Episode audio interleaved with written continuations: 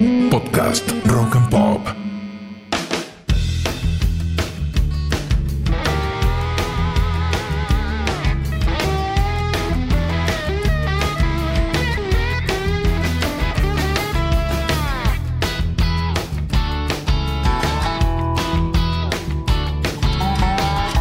Bienvenidos remadores al último episodio de esta segunda temporada de Manual para Sobrevivientes.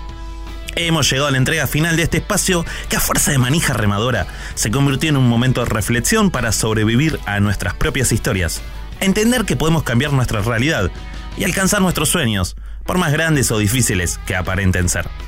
Debo confesarles que no dejo de asombrarme con todo lo que se ha generado en este último tiempo, y también que el hecho que este manual haya llegado tan lejos y que hoy me despida de él me emociona profundamente.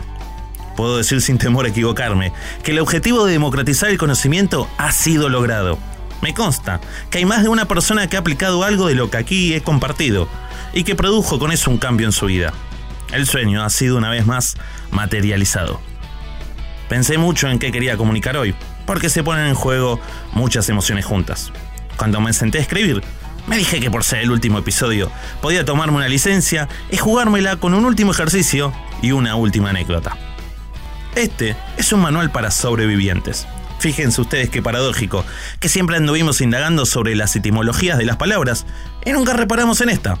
Sobrevivir tiene su origen en el latín y significa seguir vivo a pesar de grandes dificultades. Vaya si cada uno de nosotros ha pasado por grandes dificultades. Es por eso que un día hay que elegir dejar de pasarlas. Durante las últimas semanas aprendimos varias cosas para poder elegir de nuevo. Que los deseos pueden cumplirse si sabemos cómo declararlos y que cuando los visualizamos estamos emulando a ese famoso genio de la lámpara que somos mucho más que ese cuerpo hermoso que vemos en el espejo y que tenemos centros de energía que podemos activar para sentirnos mejor de manera casi instantánea. Que la frustración puede ser usada como motor y que el concepto que tenemos de nosotros mismos es el que debemos cambiar cuando algo no nos sale como esperamos. Aprendimos también que cambiar la realidad es posible, porque todo es un sueño, y que si descubrimos nuestros valores, podemos tomar acciones enfocadas y alineadas con nuestro más alto ideal. También que para recibir hay que saber dar y que incluso la plata es energía en movimiento. Que el tiempo puede ser experimentado de diferentes maneras porque en realidad no existe y por eso es indispensable a veces hacer una pausa. Y también que con nuestra imaginación es con la cual podemos crear una nueva realidad. Toda esta información es explicada y ampliada a lo largo de las dos temporadas, donde hay conceptos, herramientas y ejercicios para entrenarnos en esto de hacer que las cosas pasen. Para hoy, les quiero proponer un último ejercicio, con el cual espero puedan asimilar todo lo compartido en este manual. Es un ejercicio el cual más aplico en mi día a día. Lo aprendí durante mis estudios en programación neurolingüística y geometría sagrada. Consiste en aprender a escanear nuestra propia energía y la de crear una nueva imagen. Queridos remadores, queridas remadoras, voy a invitarlos a que se sumerjan una vez más en un viaje bastante flashero donde la física cuántica se hará presente. Lo que vamos a hacer es lo siguiente. Yo les voy a explicar el ejercicio para que ustedes después lo puedan hacer en un momento del día donde se encuentren tranquilos. Tenemos que tener en cuenta para este ejercicio tres conceptos que aprendimos en este manual. Que tenemos centros de energía dentro de nuestro cuerpo, como fue visto en el episodio llamado La energía de la curiosidad. Que podemos cambiar la realidad si cambiamos lo que observamos, como vimos en el episodio 6. Y que tenemos que tener claro qué es lo que queremos lograr ¿Y cómo seríamos si ya hubiésemos obtenido eso que queremos? Algo que hablamos en casi todos los episodios. Teniendo todo eso en mente, vas a imaginarte a vos mismo, con tus 7 centros de energía activados, de pie frente a un espejo que es casi del tamaño de una pantalla de cine. Una vez hayas logrado imaginar el máximo nivel de detalle posible a la imagen del espejo, lo que harás es con la mirada hacer un recorrido de todo tu cuerpo, empezando por los pies y subiendo hasta la cabeza, para luego hacer el camino inverso. Mientras lo hagas, vas a tratar de observar tus pensamientos, si es que los hay, o tus sensaciones, en qué parte del cuerpo las sentís. Luego de esto, vas a tomar una respiración profunda y al exhalar vas a sacar de todo aquello que sentís que quieras liberarte, ya sea un pensamiento, una emoción o una sensación no placentera. Mientras respiras, vas a tratar de imaginar cómo lo haces también en el espejo.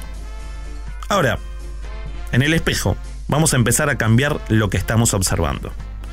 Entonces vas a empezar a verte a vos mismo o vos misma como si ya fueses eso que querés ser.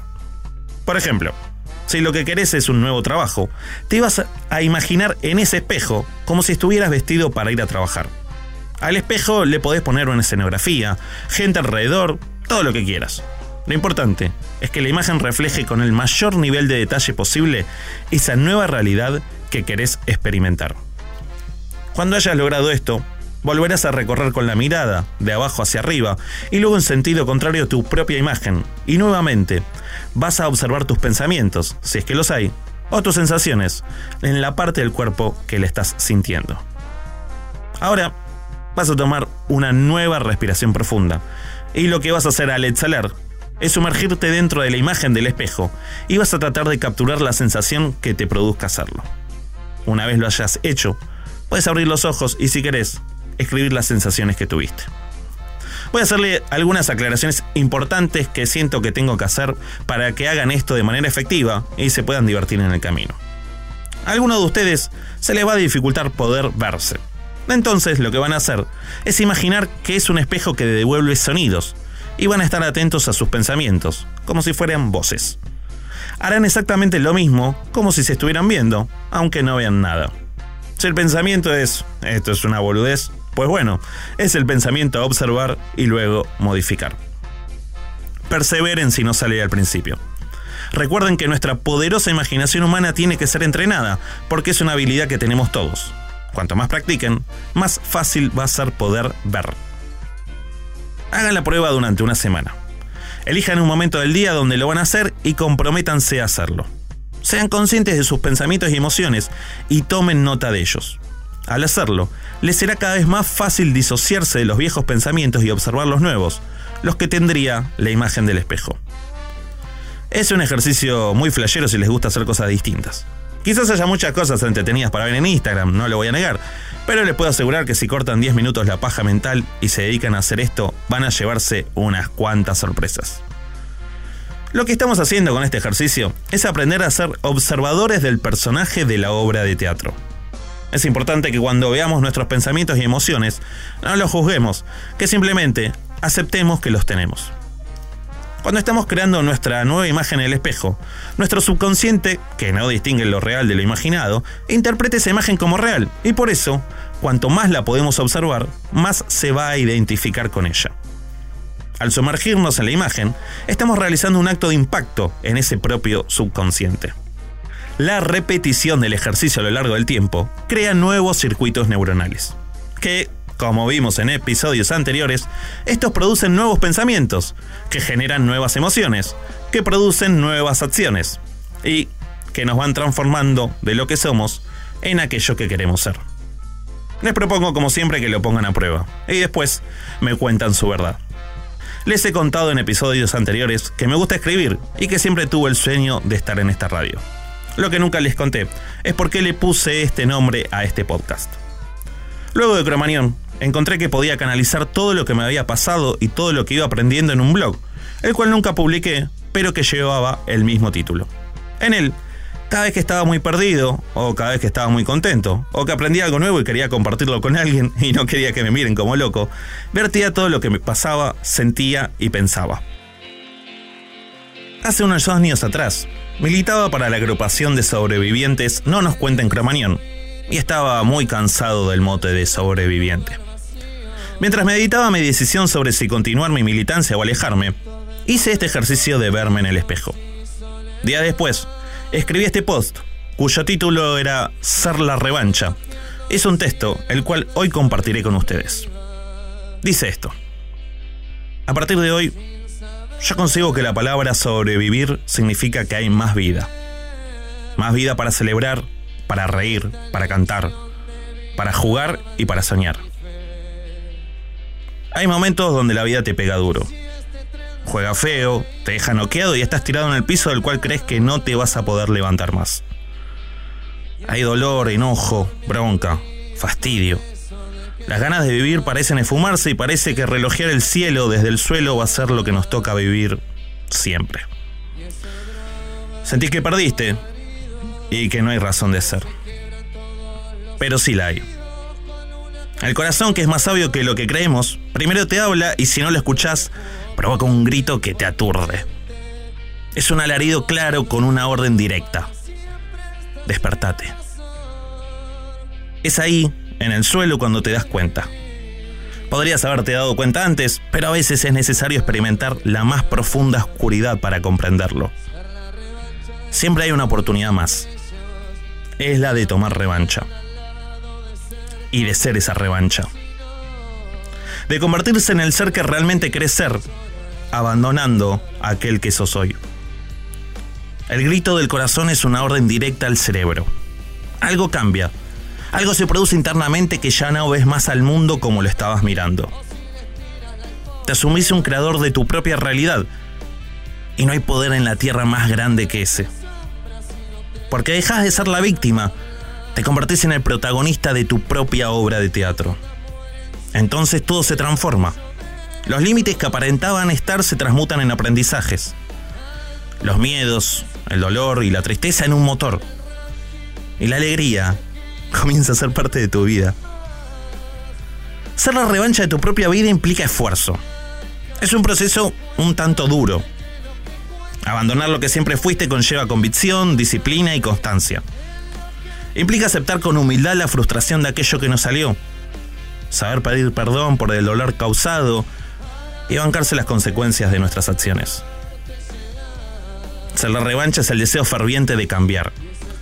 El deseo de cambiar implica también la constancia de crear nuevos hábitos y la lealtad suficiente con uno mismo para sostenerlos en el tiempo, incluso cuando los resultados demoran.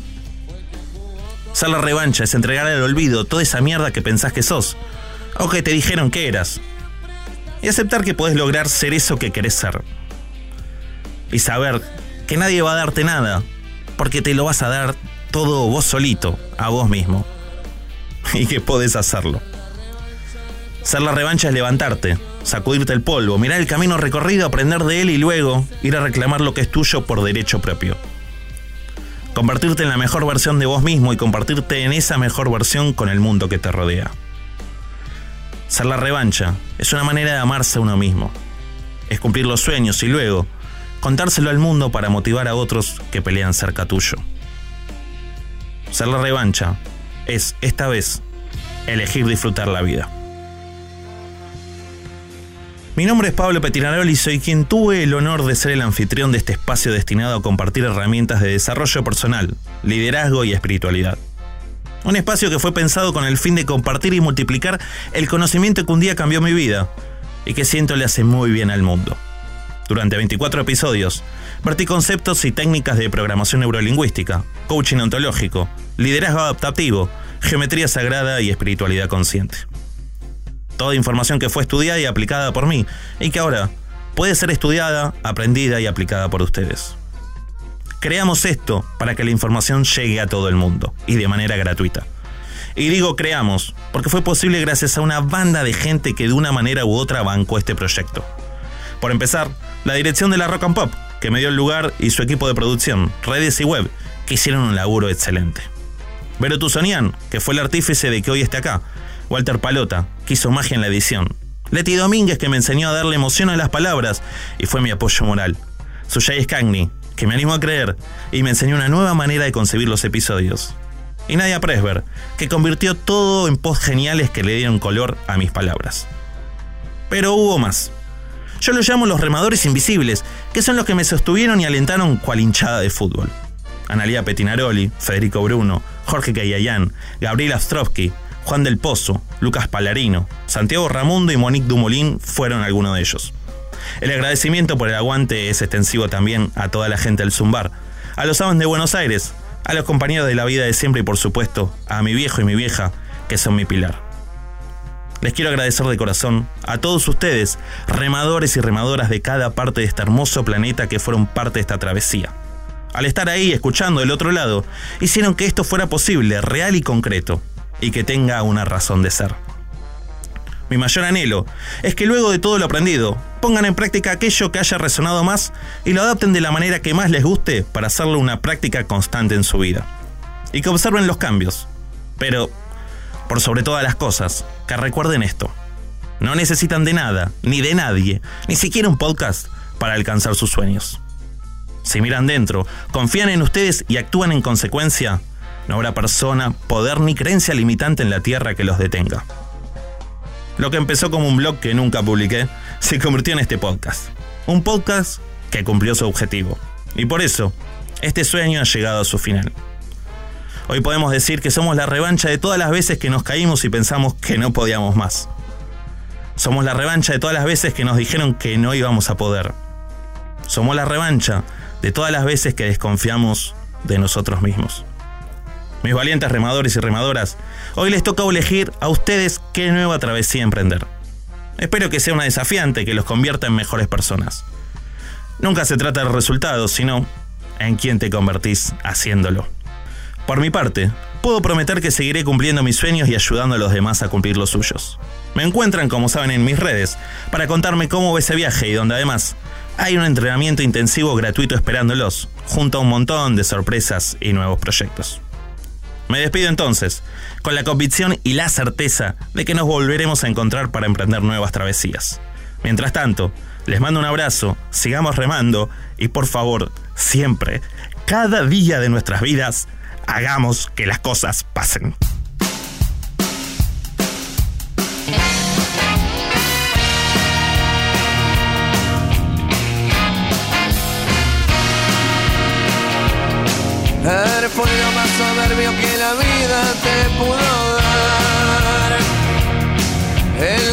Encontraste las razones para parar de sangrar. Se fue despertando el alma. Oyendo el mundo volviste a escuchar. La vida es un sueño y tu sueño es cantar.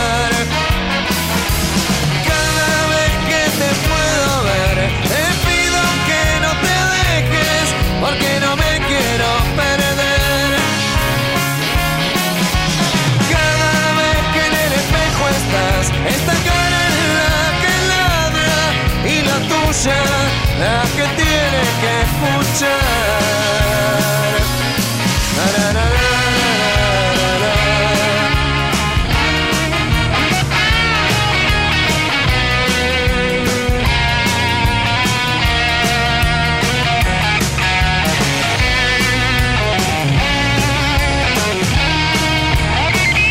Te fuiste sintiendo vivo Haciendo pudiste aceptar que todo pasa por algo Y que de la nada se puede escapar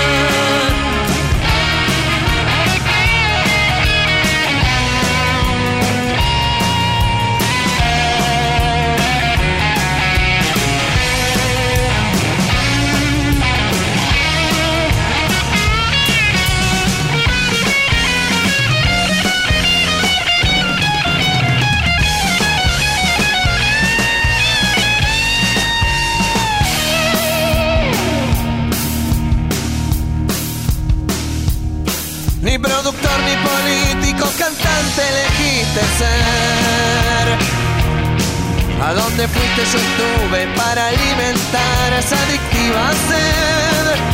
Maldades de lo imposible.